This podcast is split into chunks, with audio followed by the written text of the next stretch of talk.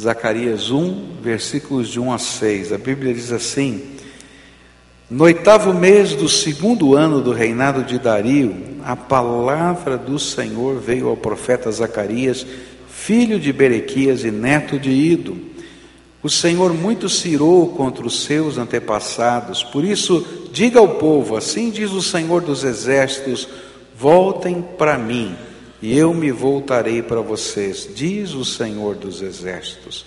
Não sejam como seus antepassados, aos quais os antigos profetas proclamaram: Assim diz o Senhor dos Exércitos: Deixem os seus caminhos e as suas más obras, mas eles não me ouviram nem me deram atenção, declara o Senhor. Onde estão agora os seus antepassados? E os profetas, acaso vivem eles para sempre? Mas as minhas palavras e os meus decretos que ordenei aos meus servos, os profetas, alcançaram os seus antepassados e os levaram a converter-se e a dizer: O Senhor dos exércitos fez conosco o que os nossos caminhos e práticas mereciam, conforme prometeu. Pai querido, em nome de Jesus que te pedimos que nesta manhã quando celebramos coisas tão preciosas, tantas famílias estão aqui hoje pela manhã porque seus filhos, seus netos, seus sobrinhos foram batizados, Senhor. E que alegria deles estarem aqui para verem, para ouvirem, para participarem desse dia memorável na vida desse, desses seus queridos. Outros estão aqui porque nasceu uma criança. E Senhor, que alegria podemos estar juntos e dedicarmos os nossos filhos ao Senhor, e já fizemos isso. Outros vieram aqui, Pai, porque vão fazer uma viagem missionária e os seus queridos vieram juntos para dedicar seus filhos que sofrem de uma série de desabilitações, mas que em nome de Jesus vão ser uma grande bênção lá no Acre, porque já tem sido bênção aonde o Senhor os tem levado, porque eles têm demonstrado, Senhor, que nada pode nos separar do amor de Deus, e eles estão aqui nesse amor, dividindo o amor de Jesus com outros. Nós viemos aqui para te adorar, Senhor, de tantas situações diferentes, mas nessa manhã te pedimos, fala conosco, toca o nosso coração, que a tua palavra seja semeada pelo teu espírito e que ela frutifique em graça sobre as nossas vidas. É aquilo que oramos em nome de Jesus. Amém e amém. Você pode sentar-se. Para a gente poder entender esses versículos que estão aqui e o livro de Zacarias, a gente precisa pensar um pouquinho quem era esse profeta e qual era o cenário que estava por trás dessa profecia. Zacarias nasceu nos últimos anos do cativeiro da Babilônia. O povo de Israel foi tirado da sua terra, levado para a Babilônia, eles ficaram sem terra, sem língua, esqueceram a sua língua, que era o hebraico, começaram a falar o aramaico, que era a língua daquela região. E ali naquele cativeiro, no final dos 70 anos de cativeiro, foi que nasceu Zacarias. E o seu nome significa aquele de quem o Senhor se lembra. É isso que quer dizer Zacarias, aquele de quem o Senhor se lembra. É interessante porque os nomes é, é, hebraicos eles têm a ver com não não apenas com o título, como a gente coloca, acha um nome bonito, mas com uma quase uma, uma aspiração profética um desejo dos pais de uma bênção sobre os seus filhos. E o sentimento dessa família era: Senhor, lembra dessa criança. E por trás dessa lembrança talvez estivesse aquele sentimento: lembra do teu povo que está cativo. Lembra, Senhor, das tuas promessas, não te esqueças, já se passaram, estão chegando os 70 anos proféticos que o Senhor falou que nós ficaríamos aqui. Manda a gente de volta. E ele pertencia a uma família sacerdotal. E o seu avô, Ido, acompanhou Zorobabel na primeira leva de sacerdotes que voltaram para Jerusalém para reconstruir o templo. Então era uma família de sacerdotes, ele nasceu naquela casa. Lembra, Senhor, das tuas promessas. E quando surgiu a primeira oportunidade, o vovô dele já foi e voltou para Jerusalém. E ele também vai voltar para Jerusalém no tempo devido. E ele deve ter chegado à Palestina mais ou menos 20 anos antes do começo dessa história e dessa profecia. Agora, qual era o cenário que estava por trás? Os exilados, ao voltarem para Jerusalém, o vovô dele, Ido, que foi um dos primeiros a chegar, encontraram a terra completamente desolada. E por isso eles se ocuparam em estabelecer para si habitações e meio de sustento. O sonho era reconstruir o templo, mas para poder reconstruir o templo, o povo precisava comer, precisava dormir, precisava viver. Eles se acamparam em tendas, mas tinham que arrumar a uma mínima estrutura de sobrevivência. E depois que eles conseguiram arrumar essa mínima estrutura de sobrevivência, eles começaram a erguer os alicerces do templo. E quando começou o processo da reconstrução do templo, então os inimigos da terra, que eram os samaritanos, que haviam vindo para lá, o povo samaritano, quando é, houve a conquista do reino do norte, os assírios, eles levaram parte da população para um outro lugar da terra e trouxeram povos da Mongólia para morarem ali naquela região. E a mistura dessas raças, desses povos da Mongólia com, com os judeus que estavam ali, gerou o povo samaritano. E as levas dos judeus lá e eles estavam: o que, que esse povo está fazendo aqui? Aí vai criar problema para a gente. E começou uma briga entre os samaritanos e os judeus parecida com a briga que os palestinos têm com os judeus. E essa era a situação.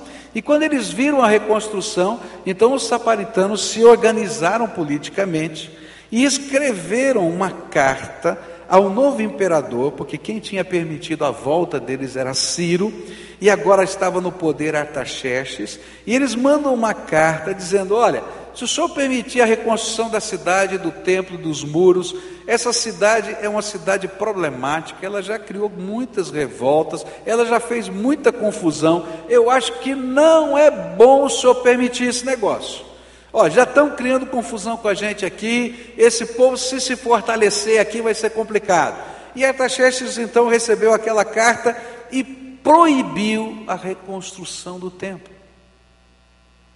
E então agora já fazia cerca de 16 anos, 15 ou 16 anos, que o templo tinha sido parado de construir por ordem do imperador. E é nesse momento que Deus levanta dois profetas para pregarem a sua palavra. Os profetas estão na mesma época, Ageu e Zacarias. E o cenário político agora era outro. Artaxerxes havia perdido o governo e Dario, o Medo, estava agora no poder. E é interessante porque Deus vai trabalhando de maneiras que a gente não entende. Eu acho tremendo isso. Porque quem é Dario o Medo? Dario o Medo é aquele que manda colocar Daniel na cova dos leões e que vê Deus fechar a boca dos leões e fica tremendamente impactado pelo poder de Deus e começa a temer a um Deus só. E ele passa a ser um Deus, ele passa a ser um adorador de um Deus monoteísta, só um Deus. Por causa da influência de Daniel. E muito provavelmente essa história de Daniel na cova dos leões não tinha chegado ainda lá, naquela região. Mas Deus estava trabalhando, levantando Ageu, levantando Zacarias para pregar. E agora, o grande problema não era mais o impedimento, porque Deus já estava trabalhando lá na capital do império. O grande problema agora era outro, a acomodação dos servos de Deus. Como é que essa acomodação estava no coração deles? Eles diziam assim: bom, nós viemos para cá com esse intento, não deu certo.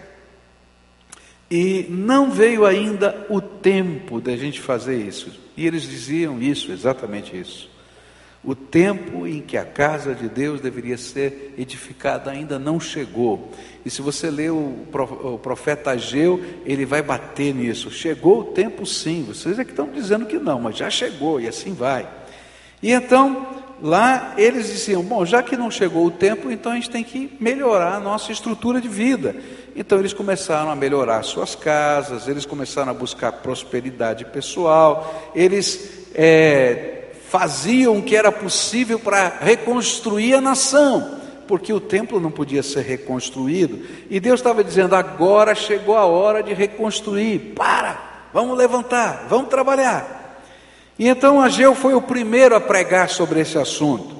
E a mensagem primeiro foi um protesto de Deus contra o abandono da sua casa, Ageu capítulo 1, versículos de 1 a 11. A segunda mensagem de Ageu foi: Eu sou convosco. Ageu capítulo 1, versículos 13 a 15. E a terceira mensagem de Ageu foi: a glória do novo templo é maior do que do antigo. Ageu 2, de 1 a 9. E aí, Zacarias inicia o seu ministério. E ele tem duas ênfases: uma chamada ao arrependimento e depois uma promessa de esperança. O nosso propósito hoje é olhar a primeira mensagem de Zacarias e compreender o sentido da chamada de Deus ao arrependimento do seu povo. Sua mensagem é um convite a que o seu povo pudesse aprender com o passado, com a história de seus pais, que desobedeceram a Deus e rejeitaram a sua palavra, e por isso toda a nação estava naquela situação em que se encontrava. Que lições aquele povo tinha que aprender com o passado para colocar em prática. É interessante como as coisas vão acontecendo na nossa vida e a gente se esquece. Ontem a gente estava conversando com uma família querida, não é?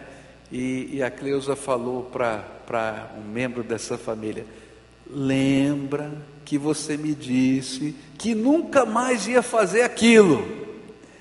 E me pediu para lembrar, e você vai fazer de novo, né? E a gente esquece. Aí a gente deu risada porque a gente esquece, passou o tempo. Você já passou por alguma situação e disse: Olha, nunca mais eu vou fazer esse negócio, porque eu já vi que é uma furada. Já passou por isso? Já? Passou? E fez de novo? Hã? Teve alguém que já fez? Levanta a mão, quero ver aqui. Eu vou levantar mesmo, porque eu já fiz também. Não é verdade esse negócio? A gente esquece das lições. E aí então, vem o profeta e diz assim: Olha, vamos aprender com as lições do passado. Que lições eles precisavam aprender da sua própria história para que eles pudessem ouvir a voz de Deus e caminhar com Deus? A primeira lição está nos versículos 2 e 3 do nosso texto. A Bíblia diz assim: O Senhor muito se irou com os seus antepassados. Por isso, diga ao povo: Assim diz o Senhor dos Exércitos: Voltem para mim, e eu me voltarei para vocês, diz o Senhor dos Exércitos. A primeira lição que eles precisavam aprender era que não há benção sem que voltemos para o Senhor. A missão deles não era somente voltar para Jerusalém e construir um templo. A grande missão deles era voltar para o Senhor. É interessante como às vezes a gente imagina que se a gente for para um lugar sagrado, a gente pode ter uma comunhão melhor com Deus. Eu digo assim para vocês: é maravilhoso a gente estar lá na Palestina, eu já fui. É gostoso a gente abrir a Bíblia naqueles lugares em que os fatos aconteceram. É tremendo a gente poder olhar o cenário, mas Deus não está no cenário, Deus está naqueles que invocam o seu nome. E mesmo que você nunca tenha ido a Jerusalém, e mesmo que você nunca tenha subido no Monte Sinai, Cada vez que você entra no seu quarto e busca a presença do Todo-Poderoso, Ele se revela para você. Porque não são os lugares geográficos que fazem a nossa santidade ou que revelam a grandeza de Deus, é a busca do nosso coração. Você pode estar andando na rua, querido, e se o teu coração estiver ansioso por Deus, voltado para Ele, buscando a face dele, Ele vai se revelar. Lá foi o povo para Jerusalém, e eles tinham uma missão, e Deus queria que essa missão se cumprisse, era construir o templo. Mas Deus estava falando antes: lembra que não é o templo, sou eu. Por quê? Porque durante a queda de Jerusalém na Babilônia, para a Babilônia, o povo foi perdendo todas as suas seguranças. O muro da cidade caiu. E aí as pessoas fugiram para dentro do templo e fecharam as portas do templo. E disseram assim: Aqui os babilônios não entram, porque Deus mesmo vai mandar fogo do céu e vai destruí-los se eles tentarem entrar dentro do templo. Só que a palavra de Deus no livro de Ezequiel mostraram uma coisa interessante, que aquele povo estava tão distante de Deus que Deus havia tirado o seu espírito de presença no meio da cidade e do templo. E o templo só eram paredes, porque o Senhor não estava lá, porque eles não estavam buscando o Senhor. E então os babilônios chegaram colocaram fogo no templo. E aqueles homens morreram lá dentro do templo, porque Deus não é o templo, Deus precisa estar dentro do coração da gente, Ele precisa ser o Senhor da nossa vida. E então, antes de começarem, de recomeçarem a missão, a lição é essa: presta atenção, não volta só para Jerusalém, não volta só para reconstruir a nação, não volta só com um propósito A ou B, volta para mim porque eu sou a benção. Volta para mim, porque eu sou a benção. Às vezes nós imaginamos que a gente estando aqui ou, ali, ou quem sabe até dentro desse templo, a gente está na presença de Deus. Muitas vezes Deus se revela dentro de um templo, é verdade. Mas o que Deus quer é que Ele possa se revelar a você todos os dias, no seu coração, e que o seu coração seja o templo em que Ele possa habitar para sempre na tua vida. Esse é o sentido dessa mensagem. E o que eles estavam aprendendo é que a geração dos seus antepassados tinha um templo, mas não tinham um compromisso com o Senhor. E eles ainda não tinham um templo, mas se tivessem compromisso com o Senhor, a bênção de Deus estaria sobre eles. E se o coração deles estivesse conectado ao Senhor e à Sua vontade, não somente teriam o templo, mas o Senhor do templo estaria com eles todo o tempo. Quando nos voltamos para o Senhor, Ele se volta para nós, cheio de graça e misericórdia. O templo que quer dizer palácio de Deus, no hebraico, templo significa palácio de Deus, era consequência de Deus ser o rei e senhor do coração deles. Algumas coisas que a gente precisa aprender. Às vezes nós podemos estar cheios de boas intenções e ao mesmo tempo longe do propósito de Deus. Você pode imaginar, isso aqui era um povo que tinha abandonado tudo para reconstruir o templo. mas que se perdeu de Deus fazendo coisas simples, como plantar, colher, construir as casas. E o coração deles havia se esfriado, e os seus filhos não viram mais o ardor da alma dos seus pais. E não tinha nada de errado, eles só estavam plantando, colhendo, trabalhando para viver, arrumando a sua casa. Olha, eu acho que muitos de nós podíamos se comparar com eles. E aí o Espírito Santo diz assim: volta para mim. Diz, mas voltar como, Senhor? Não estou fazendo nada de errado. É, mas o teu primeiro amor se esfriou por mim. Lembra do ardor que trouxe você para cá? Lembra da alegria? Lembra do prazer? Volta para mim e eu vou me voltar para você. Quando a gente pensa nisso, a gente vai vendo que às vezes a dinâmica da vida vai passando como um rolo compressor e a gente não vai percebendo. Talvez o Senhor estivesse dizendo para aqueles homens: olha, o que vocês precisam voltar é porque a razão e a motivação da vida que os trouxe para reconstruir o templo era servir o Senhor. E de repente vocês esfriaram nisso. Jesus disse: Buscai primeiro o reino de Deus e a sua justiça, e. Ah, não lembra, não? todas as outras coisas vos serão acrescentadas. Vamos lembrar? Buscai primeiro o reino de Deus e a sua justiça e todas. O que havia acontecido é que por causa da ordem daquele rei, da pressão dos inimigos, eles se acomodaram e começaram a buscar todas as outras coisas. E não buscar a Deus na mesma intensidade que buscavam antes. E como isso é sutil? Você já parou para pensar como isso é sutil? A gente não percebe que essa mudança vai acontecendo dentro da gente. E de repente a razão da nossa vida, do nosso trabalho, não é mais servir ao Senhor, honrar ao Senhor, ser instrumento da grandeza de Deus nessa terra, levar pessoas a conhecer o poder de Deus. E de repente nós fazemos até um pouquinho disso, mas a nossa meta de vida é, quem sabe, construir a casa. Nossa meta de vida é, quem sabe, terminar um determinado projeto.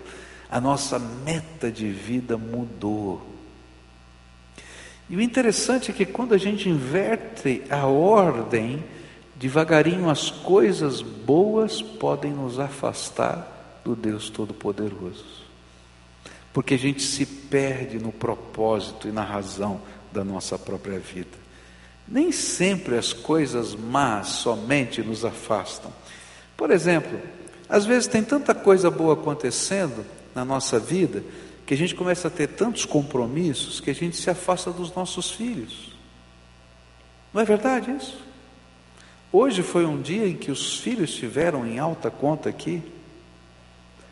E às vezes nós imaginamos que o nosso filho precisa ir para Disney uma vez por ano. E a gente trabalha para isso, quando na verdade o nosso filho precisa de um pai e de uma mãe que ensinem valores no seu dia a dia.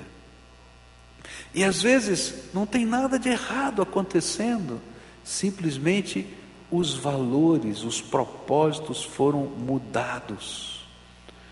A gente precisa de aconchego, a gente precisa de conversa, a gente precisa de dizer o porquê sim ou do porquê não, porque senão eles nunca vão aprender a fazer decisões na vida. A gente precisa, às vezes, deixar, às vezes a gente precisa puxar.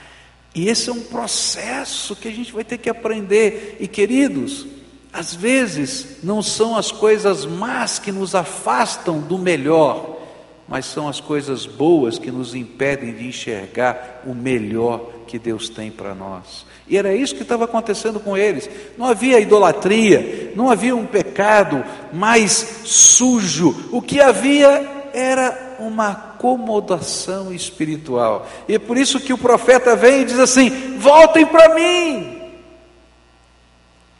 Primeiro o reino de Deus e a sua justiça, e todas as outras coisas vos serão acrescentadas. O apelo era: voltem, voltem ao primeiro amor, voltem ao sonho da fé Voltem à convicção do Deus Todo-Poderoso. Voltem a crer que eu estou no controle. A porta se abriu, porque eu fechei a boca dos leões. É interessante isso, porque Deus trabalha na nossa vida mediante a fé. E ele não mostra tudo o que ele está fazendo. Eu acredito que enquanto ele estava fechando a boca dos leões, os profetas estavam pregando.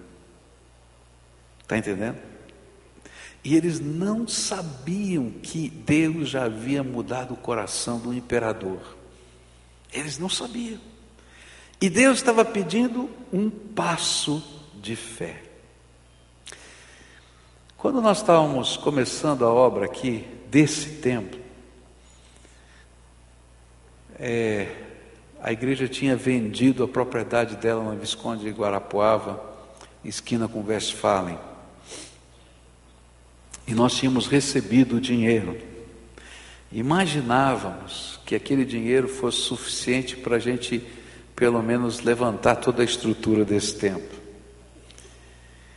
E então contratamos a empresa que foi fazer a colocação das estacas aqui, o estaqueamento para o alicerce desse templo. Nunca vamos esquecer, 127 estacas foram batidas aqui e algumas de 15 metros de profundidade. E nós estávamos muito felizes, porque tínhamos o dinheiro para construir. E de repente o Collor assumiu o governo. Bom, tem muita gente jovem aqui que não vai saber o que aconteceu com o Collor, né? Do dia para a noite ele baixou um decreto e todo o dinheiro desapareceu da conta. Não você lembra disso? Você também. Quantos foram roubados que nem eu fui? Ah, bom, então tá certo. Interessante, né, porque a inflação era de mais de 80% ao mês, ele tirou a correção monetária daquele mês, já perdemos 80% ali. Aí ele tirou mais 25%, que era um imposto que ele criou para isso lá, foi mais 25% que foi, sumiu. Né? Depois corrigiu do jeito que ele queria corrigir, o dinheiro desapareceu. Eu sei que o dinheiro foi, foi sumido. E aí eu achei muito interessante o que aconteceu aqui com essa igreja. Nós tínhamos o contrato e tínhamos o dinheiro. E de repente a gente tinha um contrato e ninguém tinha dinheiro. Não era a igreja que não tinha dinheiro, ninguém tinha dinheiro. E aí nós perguntamos à igreja: vamos parar ou vamos construir? Meus irmãos, aquele povo que estava lá disse: Nós vamos construir sem dinheiro. E nós começamos a bater as 127 estacas aqui. E se você está aqui nesse lugar, é porque um dia um povo que não tinha um tostão no banco creu que Deus iria fazer algo sobrenatural. E eu creio que cada pedacinho que está aqui hoje é sobrenatural, porque Deus está nesse negócio. Sabe, a mesma coisa estava acontecendo com eles. Eles tinham uma ordem judicial dizendo proibido construir o templo, escrita num tempo em que não havia direitos individuais, onde o imperador podia dizer mata ou vive, acabou. E de repente chega um profeta maluco e diz: voltem para mim e vamos construir esse negócio. Porque se vocês me colocarem como Senhor na vida de vocês, todas as outras coisas vos serão acrescentadas.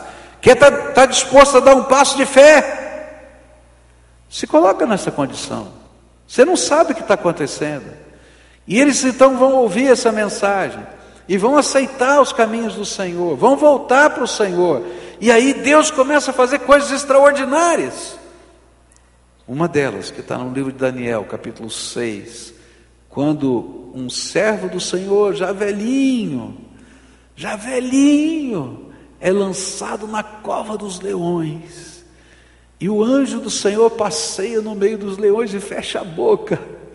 E o imperador, Dario, diz: Nunca vi um Deus como esse. Você imagina o que acontece quando chega uma nova carta dizendo: Nós queremos construir o templo desse Deus que fecha as bocas dos leões?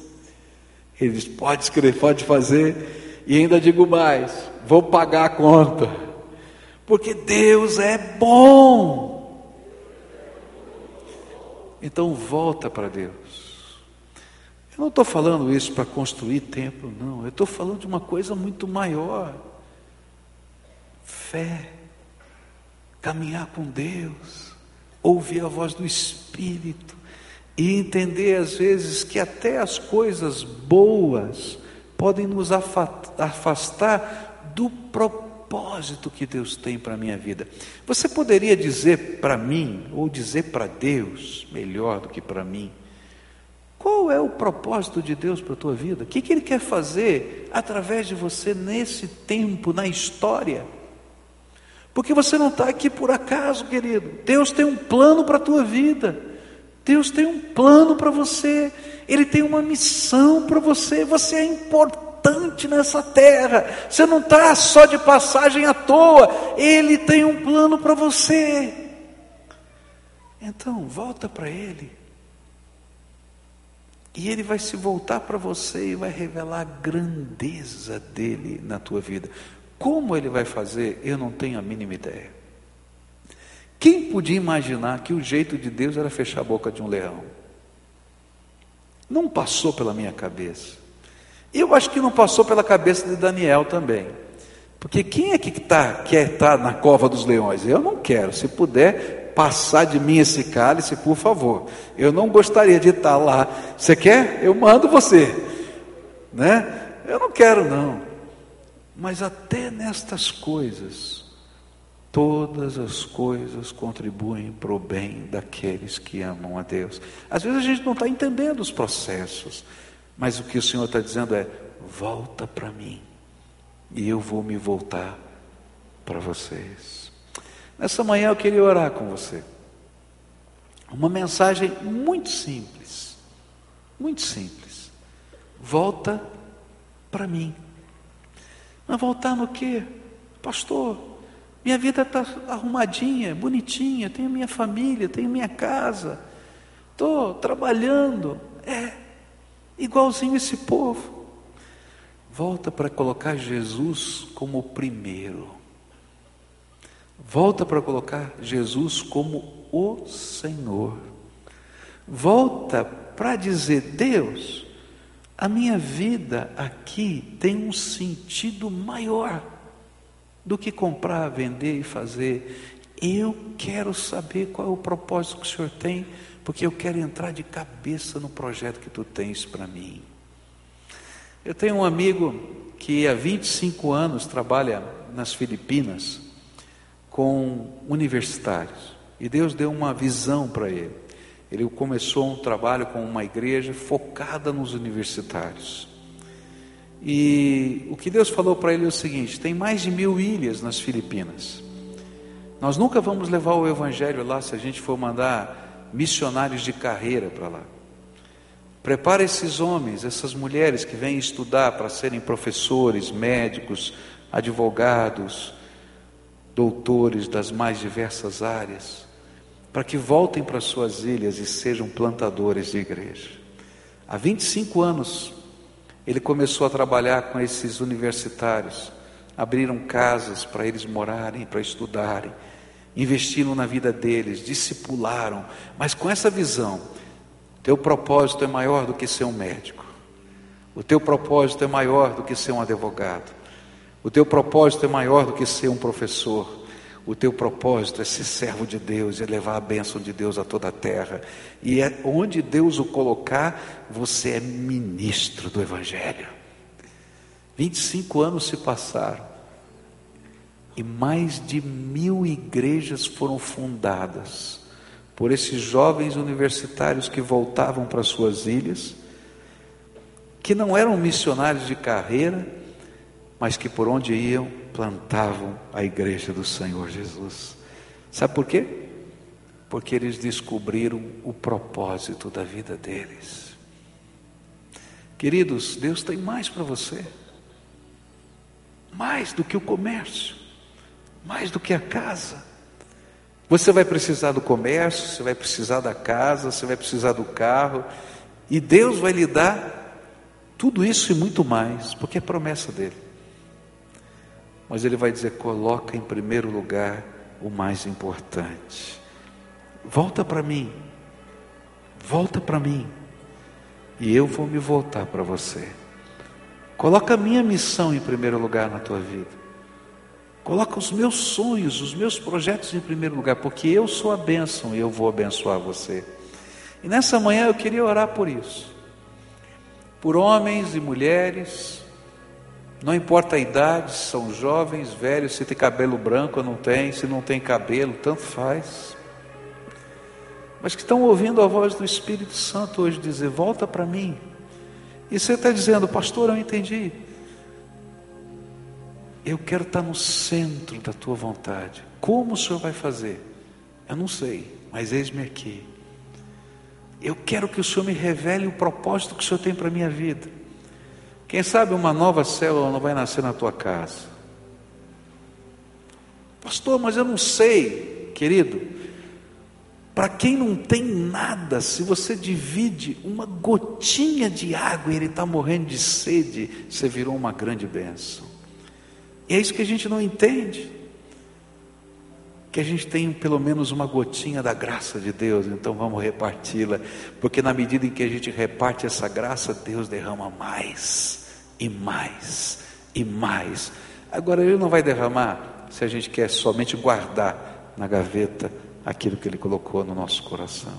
Então, se o Espírito de Deus hoje está falando com você, e você está ouvindo a voz, volta para mim, volta para mim. Eu quero orar por você. E quero dedicar a tua vida ao Senhor, para você voltar para Ele. E a minha oração vai ser: Senhor, revela, revela o teu projeto, revela o teu propósito, revela o que o Senhor quer fazer. E queridos, não se surpreendam se coisas tremendamente maiores do que vocês Deus colocar no coração. Porque se fosse uma coisa muito simples, Ele não precisava de você, você faria sozinho, nem você precisaria de Deus. Mas quando as coisas são de Deus, elas são maiores que a gente, para que a gente nunca se esqueça que o poder e a graça vieram dele. Deus está falando com você, vem para cá, eu quero orar por você, vem para cá, em nome de Jesus, vamos dedicar. Vem com a sua família, diz: Olha, eu e minha casa vamos servir ao Senhor. Nós vamos voltar para o Senhor, vamos colocar no centro do projeto dele. Quem são as pessoas a quem o Espírito Santo está falando? Vem para cá agora, em nome de Jesus. Esse é tempo de dedicação. Pastor, eu não sei bem como é que vai ser, nem eu, querido, não tenho a mínima ideia. Mas eu sei quem sabe. Quem sabe é o Senhor da nossa vida. Ele sabe. E o que Ele está pedindo é que a gente volte. Se a gente se volta para Ele, Ele se volta para nós.